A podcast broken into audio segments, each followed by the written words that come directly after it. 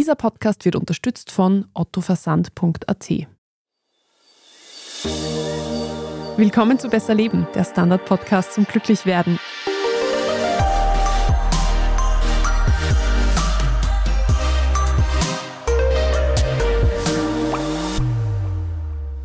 Ich bin Franziska Zeudel. Ich bin Selina Thaler. Und Selina, vielen von uns fallen ja vermutlich etliche Gründe ein, warum wir weinen oder es aber auch nicht zulassen. Zum Beispiel, weil wir traurig sind, ist jeder Klassiker, wenn jemand gestorben ist zum Beispiel. Oder auch recht häufig, wenn wir sehr glücklich sind, weil wir gerade Eltern geworden sind zum Beispiel. Weinen ist eine große Emotion. Ja, wir alle kennen das ja in irgendeiner Form, wie du schon gesagt hast. Also, also wenn wir es nicht bei uns selbst kennen, dann zumindest bei anderen Personen oder eben aus der Kindheit.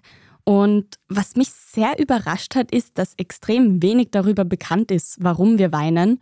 Und die Forschung widmet sich unseren Tränen auch eher selten. Dabei wurden schon in der Antike Antworten auf die Frage gesucht, warum wir jetzt weinen. Also, warum ja. weinen wir eigentlich? Eine klare Antwort gibt es darauf nicht, sondern viele verschiedene Theorien. Einer der renommiertesten Tränen- oder Weinforscher ist der niederländische Psychologe Ed Fingerhütz, der überzeugt ist, dass Tränen für die Menschheit extrem wichtig sind. Er meint nämlich, dass diese Tränen eine soziale Bindung auslösen und Weinen gilt als angeboren und ist so ein menschliches Urverhalten wie das Lachen. Wir hatten ja auch mal ganz vor sehr langer Zeit schon mittlerweile eine Folge zum Lachen und da haben wir ja das Lachen auch als Kommunikationsmittel bezeichnet und für die Tränen gilt ähnliches. Also sie sind ein sehr komplexes Sprachsystem, kann man sagen, das Gefühle ausdrückt und je nach Person auch uns vielleicht erst zeigen, dass etwas nicht in Ordnung ist, wenn wir zu weinen beginnen. Und zwei Studien haben sich kürzlich, nämlich 2020 und 2022, mit den Ursachen vom Weinen beschäftigt und da so fünf bis sieben Gründe ausgemacht, warum das so sein könnte. Und bei der neueren von der Uni Ulm gehen die Forschenden davon aus, dass so emotionale Tränen, also das, was wir jetzt in der Regel als Weinen beschreiben würden, immer dann auftreten, wenn so psychologische Grundbedürfnisse entweder nicht erfüllt sind oder aber sehr intensiv befriedigt werden.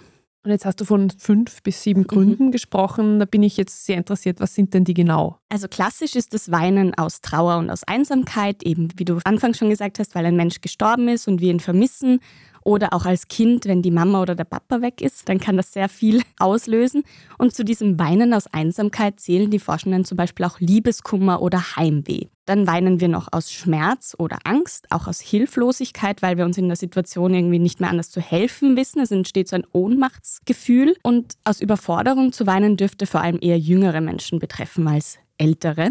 Und was aber schon so ein Ohnmachtsgefühl ist, was auch ältere Personen kennen, ist vielleicht, wenn wir erfahren, dass eine Person gestorben ist. So dieses erste, uff, ich habe das gar nicht unter Kontrolle, ich muss jetzt weinen. Es gibt auch die These, dass wir mit dem Weinen Unterwerfung und Abhängigkeit signalisieren wollen. Und das waren jetzt alles sehr negative Emotionen. Es gibt aber auch positive Emotionen eben, weil Tränen können zum Beispiel aus Empathie entstehen. Das dürfte scheinbar erst im Erwachsenenalter relevant sein, also Kinder können das noch nicht so gut differenzieren.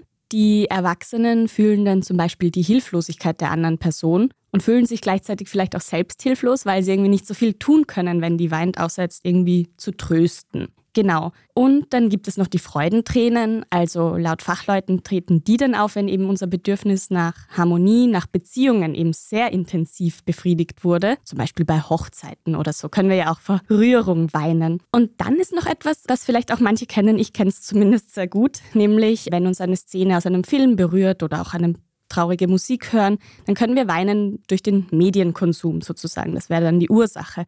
Da sind wir jetzt nur indirekt betroffen, also wir weinen stellvertretend, weil wir uns da mit der Hauptfigur sehr gut identifizieren können. Aber am Ende ist es zum Glück nicht real sozusagen. Das hatten wir auch, oder es erinnert mich so ein bisschen an die Folge zu Fremdscham, wo wir das ja auch besprochen haben, dass man sich so stellvertretend schämt. Ein letzter Punkt noch zum Weinen oder zu den Gründen, warum wir weinen, ist, Weinen kann natürlich auch manipulativ eingesetzt werden. Also das machen sich ja auch Kinder gern zunutze. Also ich will jetzt nicht allen Kindern unterstellen, dass sie weinen, um irgendwas zu bekommen, sondern das ist wirklich auch eher aus so einem Gefühl der Überforderung heraus, warum Kinder weinen.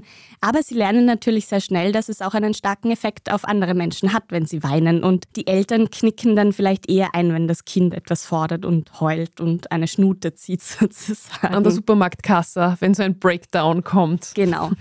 Und was ich spannend fand, ist, manchmal zieht sich dieses kindliche Verhalten auch ins Erwachsenenalter fort. Also, dass jemand auf diese Tränendrüse drückt. Zum Beispiel habe ich in einem Interview mit einem Forscher gelesen, der meint, dass gerade in so Streits zwischen Paaren dann oft geweint wird, wenn sich jemand schuldig fühlt oder auch will, dass die andere Person verzeiht. Das heißt, das kann ehrlich gemeint sein, es kann aber auch manipulativ natürlich eingesetzt werden, um die andere Person für sich zu gewinnen oder um sich jetzt als arm darzustellen, kann ja auch sein.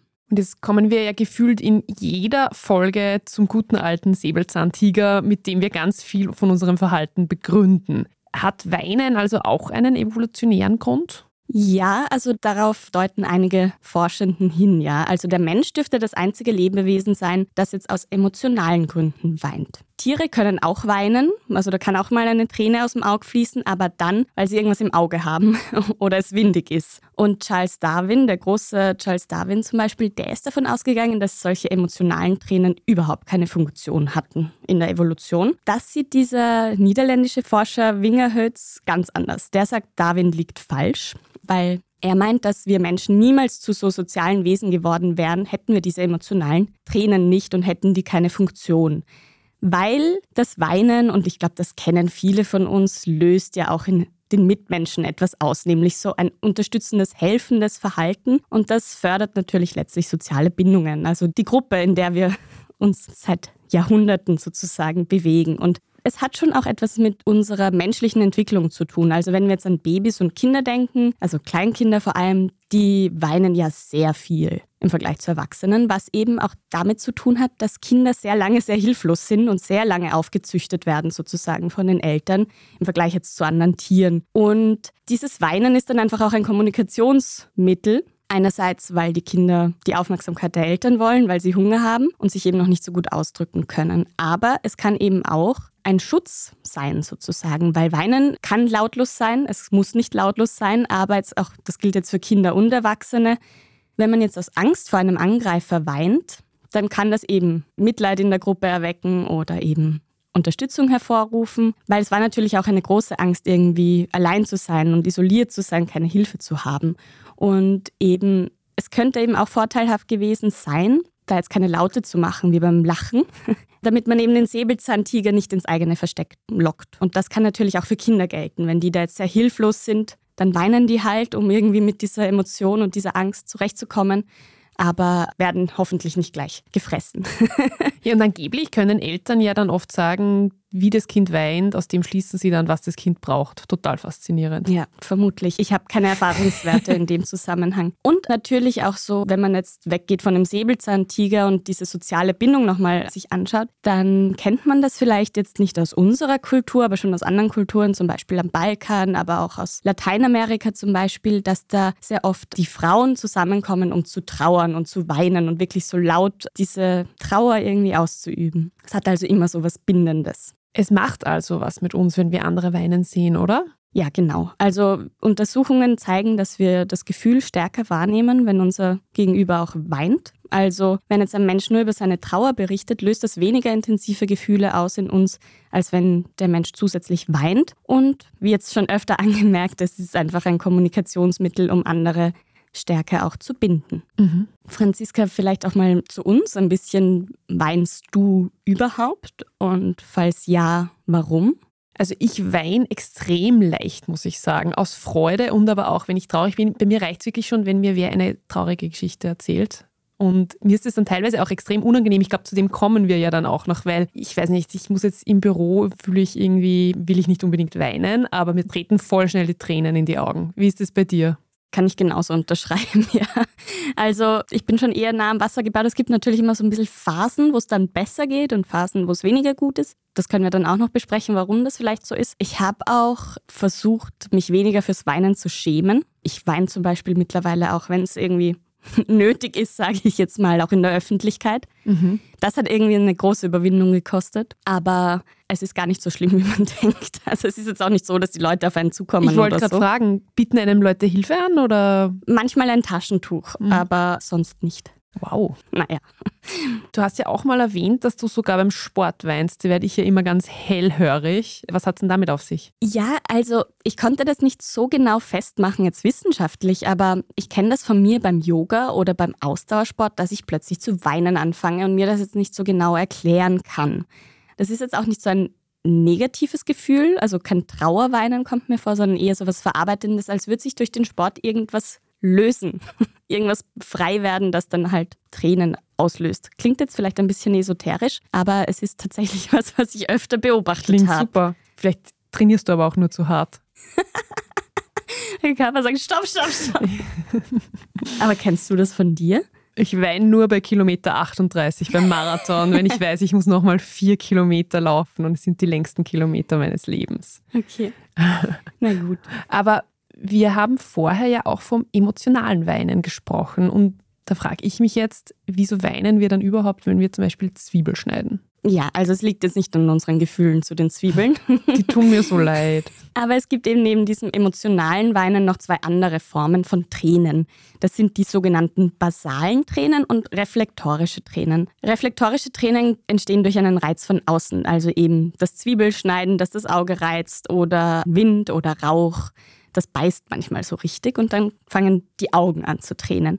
Und die basalen Tränen, die sind eher so eine Schutzfunktion, die befeuchten und reinigen das Auge und ja, schützen es dadurch. Also wenn wir lange auf den Bildschirm schauen zum Beispiel, dann erhöht sich einfach dadurch die Tränenflüssigkeit. Ich glaube, Kontaktlinsenträgerinnen können ein Lied davon singen. Ja. Und was ich total interessant fand, war, dass alle Tränenformen aus Elektrolyten, Wasser und Proteinen bestehen, aber eben diese Zusammensetzung sich je nach Tränen sozusagen unterscheidet. Also diese emotionalen Tränen enthalten mehr Proteine als jetzt so Reflextränen, die durch Rauch entstehen. Und es gibt die These, dass das dadurch so ist, weil man durch das Protein die Tränen besser sieht und besser an der Haut kleben und nicht so schnell rinnen. Ergo, andere Menschen erkennen die Tränen besser. Es ist alles sehr durchdacht beim menschlichen Körper, oder? ja. Ich bin immer wieder fasziniert.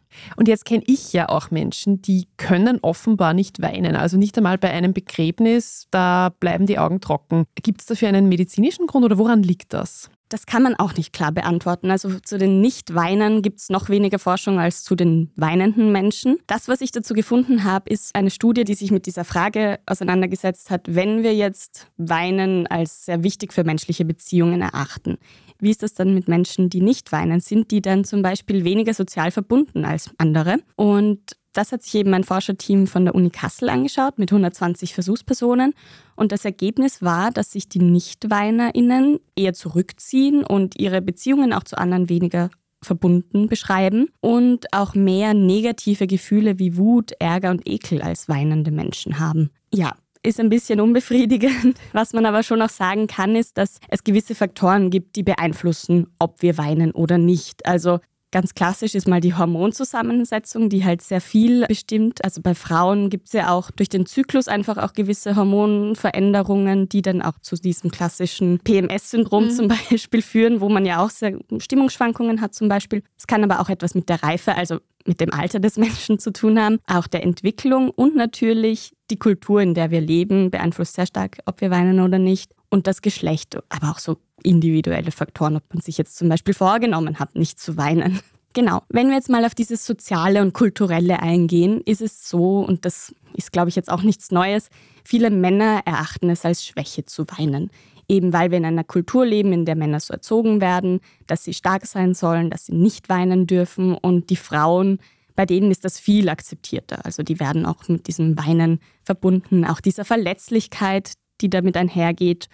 Und ja, was wir auch schon besprochen haben, ist, dass eben Weinen sehr schambehaftet ist und viele sich dem nicht aussetzen wollen. Also das hatten wir auch schon in der Schamfolge vor einigen Wochen. Und dann gibt es ja, glaube ich, wirklich Menschen, die einfach nicht weinen können, oder? Genau, und das kann zum Beispiel bei Menschen mit Depressionen sein. Also das mag jetzt vielleicht komisch klingen, weil das Bild von Depressionen ja für viele gerade eine weinende Person ist. Aber wenn man jetzt wirklich eine schwere Depression hat, kann es sein, dass die Gefühle so abstumpfen, dass die Menschen gar nichts mehr fühlen und deshalb auch nicht mehr weinen können, obwohl ihnen danach wäre. Dann gibt es auch Menschen, die von Haus aus sehr trockene Augen haben, was das Weinen einfach erschweren kann. Und gewisse Medikamente können sich auch auswirken, also Antidepressiva, auch Antihistamine Verhütungsmittel oder Blutdrucksenker. Und du hast ja vorher schon das Geschlecht angesprochen. Weinen Frauen wirklich mehr als Männer? Ja, das kann man so jetzt nicht sagen. Es liegt jetzt nicht am Geschlecht eben, dass Frauen mehr weinen, sondern eben an der Erziehung und Sozialisation. Also da spielt eben vor allem das rein, dass den Männern das Weinen abtrainiert wird, weil laut Untersuchungen weinen Mädchen und Buben gleich viel und ab elf Jahren ändert sich das dann ungefähr. Wenn man jetzt so ein bisschen eine Zahl haben will, also da findet man ganz unterschiedliche Daten, aber jetzt nur mal so als groben Richtwert. Frauen weinen anscheinend zwei bis fünfmal pro Monat und Männer höchstens einmal. Ich rechne gerade nach. ich glaube, ich falle aus der Statistik in den oberen Bereich. Ich fürchte auch, ja. Aber eben, wir beide sind ja da offenbar Menschen, die deutlich näher am Wasser gebaut sind. Gibt es dafür irgendwelche Gründe? Ja, scheinbar weinen empathische Menschen mehr als der Durchschnitt, genauso wie extrovertierte und offene Menschen, aber es muss jetzt nicht nur vom Charakter abhängen, sondern es hängt auch davon ab, in welcher Verfassung wir gerade sind. Wer jetzt zum Beispiel sehr erschöpft ist, der hat sich weniger gut im Griff als im ausgeruhten Zustand. Ich glaube, der Klassiker sind so müde Kinder, die anfangen zu quengeln, da kennt man das. Aber vielleicht auch von sich selber. Da kann dann irgendwie, wenn man so müde ist, plötzlich irgendwas Kleines passieren. Man schüttet ein Glas um und dann fängt man an zu weinen und hat irgendwie das Gefühl, hä, das war jetzt doch gar nicht so schlimm. Auch Alkohol und Drogen beeinflussen unseren Tränengang. Manche werden da so melancholisch. Aber auch körperliche und psychische Erkrankungen gehören halt langfristig zu den Ursachen des Weinens. Weinens. Was ich auch ganz spannend fand, war eine Studie, bei der über 1000 Menschen befragt wurden, wie sie weinende Menschen wahrnehmen. Und da war das Ergebnis, dass sie zwar warmherziger und freundlicher, auch aufrichtiger und ehrlicher auf uns wirken, andererseits aber auch instabiler, inkompetenter und manipulativer. Also es gibt da so zwei Seiten der Medaille. Und wer weint, dem wird Hilfe angeboten. Also das ist so ein bisschen dieser evolutionäre Zusammenhang. Aber wir suchen jetzt weniger Hilfe von weinenden Menschen, eben weil wir sie inkompetenter einschätzen. Insofern kann das natürlich schon auch eine gewisse Erinnerung an uns selbst sein, wie gut wir moralisch auch funktionieren. Also gar nicht, wenn wir jetzt selber weinen, sondern unser Gegenüber. Ist es einfach so ein Signal, Hilfe anzubieten, aber gleichzeitig auch Hilfe anzunehmen. Und wir machen jetzt eine kurze Werbepause und danach erfahren wir, warum wir unsere Tränen eigentlich nicht zurückhalten sollten.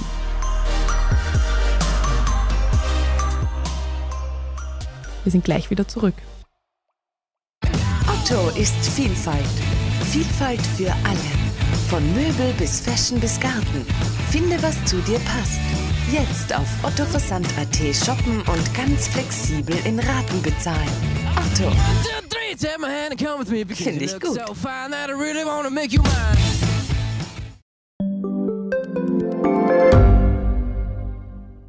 Gibt es außerirdisches Leben? Haben Tiere ein Bewusstsein? Können wir durch die Zeit reisen?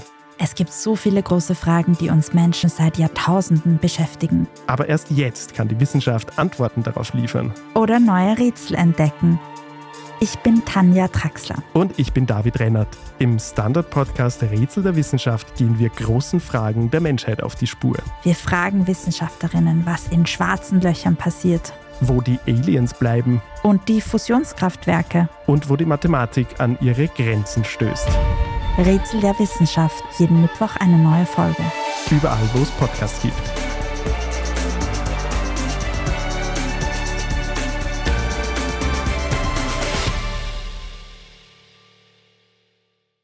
Ja, Selina, was passiert denn, wenn wir unsere Tränen zurückhalten? Ja, grundsätzlich ist es laut Psychologie so, dass es nicht gut ist für unsere Gesundheit, wenn wir negative Gefühle wie Trauer unterdrücken. Also man kann sich das ein bisschen so vorstellen wie einen Wasserball, den man unter Wasser drückt. Wenn wir den so leicht eintauchen, dann wissen wir, okay, der ploppt halt so ein bisschen wieder auf. Je heftiger ich den jetzt runterdrücke, umso schneller, unkontrollierter, höher springt er wieder zurück. Und so ist es jetzt sehr vereinfacht gesagt auch mit unseren Gefühlen. Und so ein repressives Coping, also so ein Umgehen damit, so nennt man das in der Forschung, wie eben jetzt Tränen runterzuschlucken, kann dazu führen, dass unser Immunsystem nicht so widerstandsfähig ist. Und es dürfte auch in einem Zusammenhang stehen mit Herz-Kreislauf-Erkrankungen, mit Bluthochdruck oder eben auch psychischen Erkrankungen wie Stress, Angst und Depression. Okay, das überrascht mich jetzt sehr, aber das heißt, du brichst eine Lanze fürs rauslassen. ja, aber es ist natürlich schon auch so, man muss sich sicher fühlen und eben nicht jeder und nicht jede weint jetzt auf der Straße, so wie ich. Mhm. Das hat auch viel Überwindung gekostet, eben zum Rauslassen.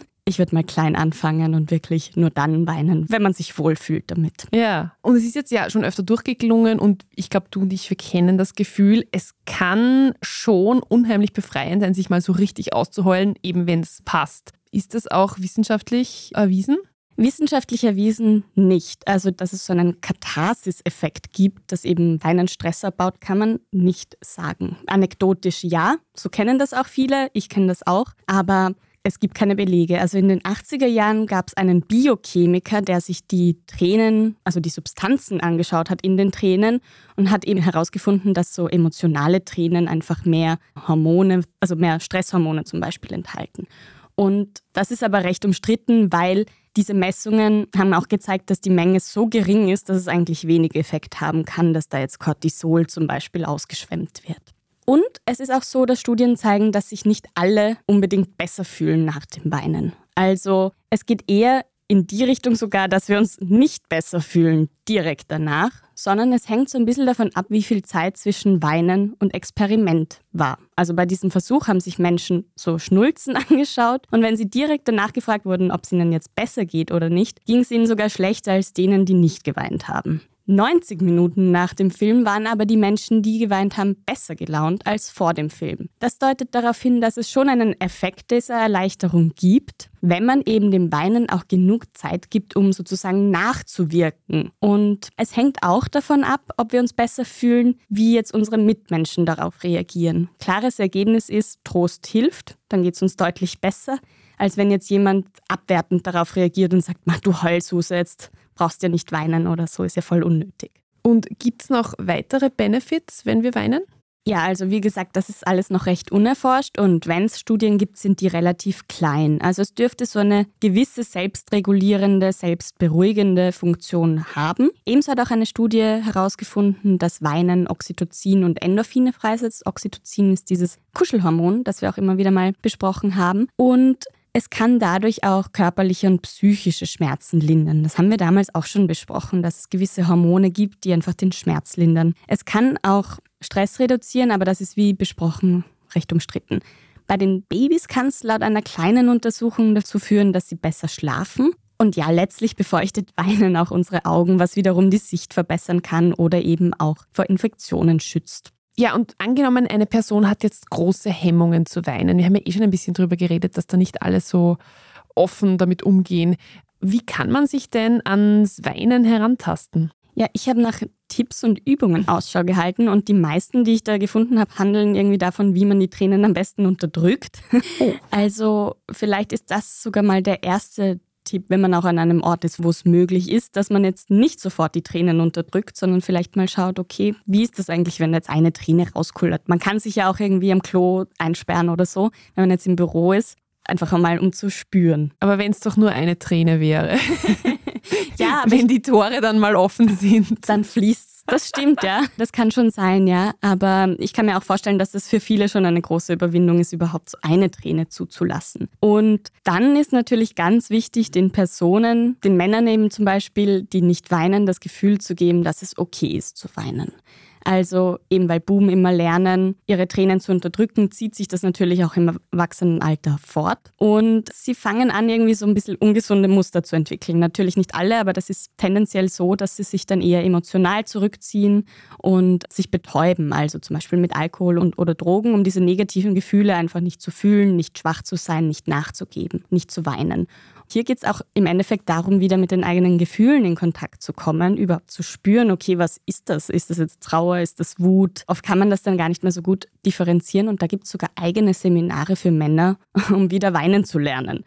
Insofern ist wahrscheinlich der beste Umgang mit Gefühlen oder mit diesen negativen Gefühlen, sie auch zuzulassen. Das heißt jetzt überhaupt nicht, dass man bei jedem Thema in Tränen ausbrechen muss oder irgendwie einen mega Heulkrampf hat. Aber es ist natürlich wichtig, einfach sich das zu erlauben. Und Das habe ich auch schon angesprochen. Ein Safe Space ist immer gut. Das kann natürlich alleine sein. Es gibt aber auch Menschen, die tun sich in der Gruppe leichter, weil sie dann sehen, ah, es ist okay, wenn diese Person weint über dieses und jenes Thema. Und in Japan, einer Gesellschaft, die ja sonst sehr stark die Gefühle reguliert, oder zumindest nehmen wir das im Westen hier so wahr, gibt es eigene Crying Clubs, wo man sich trifft, um zu weinen. Also das sind schon solche Trends. Hast du Interesse an einem Crying Club, Selina? ich glaube, ich brauche den nicht mehr. Aber welche Tipps gibt es denn jetzt ganz konkret, um wieder ins Weinen zu kommen? Man kann es auch einfach mechanisch angehen und mal nicht blinzeln. Weil wenn wir so 20 bis 30 Sekunden auf eine Wand schauen, so, ja, das ist jetzt nur ein Richtwert, solange wie du es halt aushältst, dann werden die Augen irgendwann anfangen zu brennen und zu tränen. Und diesen Moment zu nutzen, kann man dann ja auch vielleicht an etwas denken, was einen traurig gemacht hat oder immer noch traurig macht, verletzt oder halt auch ein trauriges Lied vielleicht, das diese Emotion dann verstärkt. Dann kann man Atemübungen machen, also sich zu entspannen und diesen Parasympathikus, also unser entspanntes Nervensystem sozusagen, zu aktivieren, kann auch etwas auslösen. Also es gibt Berichte davon, dass Menschen eben nach so Atemübungen zu weinen beginnen. Vielleicht ist es auch ein bisschen so wie beim Yoga, was ich vorher erzählt habe. Dann kann es sein, dass das Gehen helfen kann, dass man einen zum Beispiel bei einem Spaziergang reflektiert, schaut, ob irgendwas kommt, das einem zu Tränen rührt. Manchmal hilft es auch irgendwie so zu meditieren oder sich mit sich selber verbinden, sich einfach mal auf sich zu fokussieren. Auch Sport kann Emotionen lösen, aber das ist jetzt noch nicht so wissenschaftlich belegt. das ist mehr meine anekdotische Evidenz dazu. Ja, die traurige Musik, ich glaube, das ist etwas, was viele kennen, dass das irgendwie die Emotion verstärken kann, eben auch eine traurige Geschichte zu lesen, die einen berührt. Lesen fördert ja sowieso die Empathie, das haben wir öfter schon angesprochen und gerade das kann ja dann auch irgendwie so ein Punkt sein, wo man ansetzen kann, sich da irgendwie einzufühlen. In das Schicksal der Hauptfigur zum Beispiel. Und dann gibt es noch einen Tipp, den ich irgendwie sehr interessant fand oder überraschend, weil ich nicht sofort daran gedacht habe, nämlich Duschen. Manche Personen müssen es sehr intim haben, um überhaupt weinen zu können. Und ja, Duschen ist einfach was sehr Intimes. Vielleicht mag auch der ein oder die andere dieses Gefühl nicht, dass so Tränen bicken auf der Wange. Und da kann eben das Duschen helfen, weil da ist es sowieso schon nass und es rinnt übers Gesicht. Ja, und dann natürlich auch etwas, was helfen kann oder was einen zu Träne rühren kann, ist mit einer guten Freundin oder einem guten Freund reden, sich anvertrauen, natürlich Therapie. Das sind einfach so Orte, wo man sich auch öffnen darf, wo man weinen darf, ohne sich zu schämen. Und viele, die uns zuhören und Kinder haben, fragen sich wahrscheinlich die ganze Zeit schon, wie zum Geier geht man mit weinenden Kindern um? Hast du da auch noch einen Tipp? Ja, also ich glaube, dazu könnten wir eine ganze Folge füllen. Sollten wir vielleicht, ja. mit Schreibabys und so weiter. Also wenn es jetzt so in diese Details geht, habe ich mich jetzt nicht auseinandergesetzt. Aber ich glaube, was mittlerweile einfach auch State of the Art ist, ist, das Baby nicht mehr allein schreien zu lassen. Einfach weil das sehr traumatisch werden kann für das Kind. Das heißt, da auf jeden Fall trösten und immer auch dem Kind, je nach Alter natürlich, also wenn das jetzt ein Säugling ist, ist das nochmal was anderes wie ein einjähriges oder zweijähriges Kind, aber dem einfach nicht vermitteln, dass es sich jetzt zusammenreißen soll und sagen, jetzt hör doch auf zu weinen, weil das auch irgendwo die Gefühle abspricht und das Kind ja auch gerade in einer Ausnahmesituation ist. Die weinen ja eben, wie wir schon angesprochen haben, aus Überforderung zum Beispiel und können sich da einfach nicht anders ausdrücken. Und deshalb ist es oft gut, wenn man dann diese Gefühle auch benennt und sagt, ich verstehe, dass du traurig bist, dass jetzt das Kind mit deinem Ball spielt. Komm, wir machen was anderes oder wir fragen mal das Kind, ob es mit dir gemeinsam Ball spielen will. Also, dass man da auch erklärt, was so ein Gefühl eben auslösen kann. Oder eben auch so ein sicheres Umfeld bieten und zu sagen, okay, ich verstehe, dass das jetzt für dich keinen Unterschied mehr macht, ob wir ein Eis essen oder nicht. Du bist einfach quengelig. Komm zu mir, da darfst du dich ausweinen. Also, dass man das auch einfach das Gefühl gibt, sie dürfen ihre Gefühle ausleben. Wir hoffen, euch hat diese Folge jetzt nicht zum Weinen gebracht. Ja, und pro 5-Sterne-Bewertung vergieße ich eine Freudenträne. Und ich gleich noch dazu. Sie ist ja für mich nicht so schwer. Wir freuen uns auf jeden Fall über Feedback, Kritik, Themenvorschläge an besserleben.standard.at. Und wenn es euch gefallen hat, freuen uns über Abos auf Podcast-Plattformen wie Apple und Spotify natürlich wie immer. Das war Besser Leben, der Standard-Podcast zum Glücklichwerden. Ich bin Franziska Zeudel. Ich bin Selina Thaler. Und produziert wurde die Folge von Christoph Grubitz. Baba. Ciao.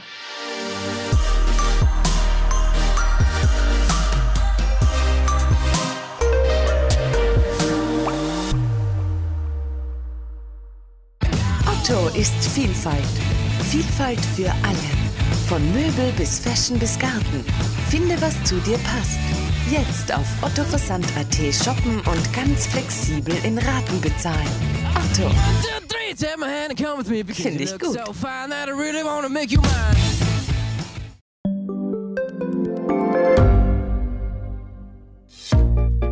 Was unternimmt Österreich eigentlich gegen den Klimawandel?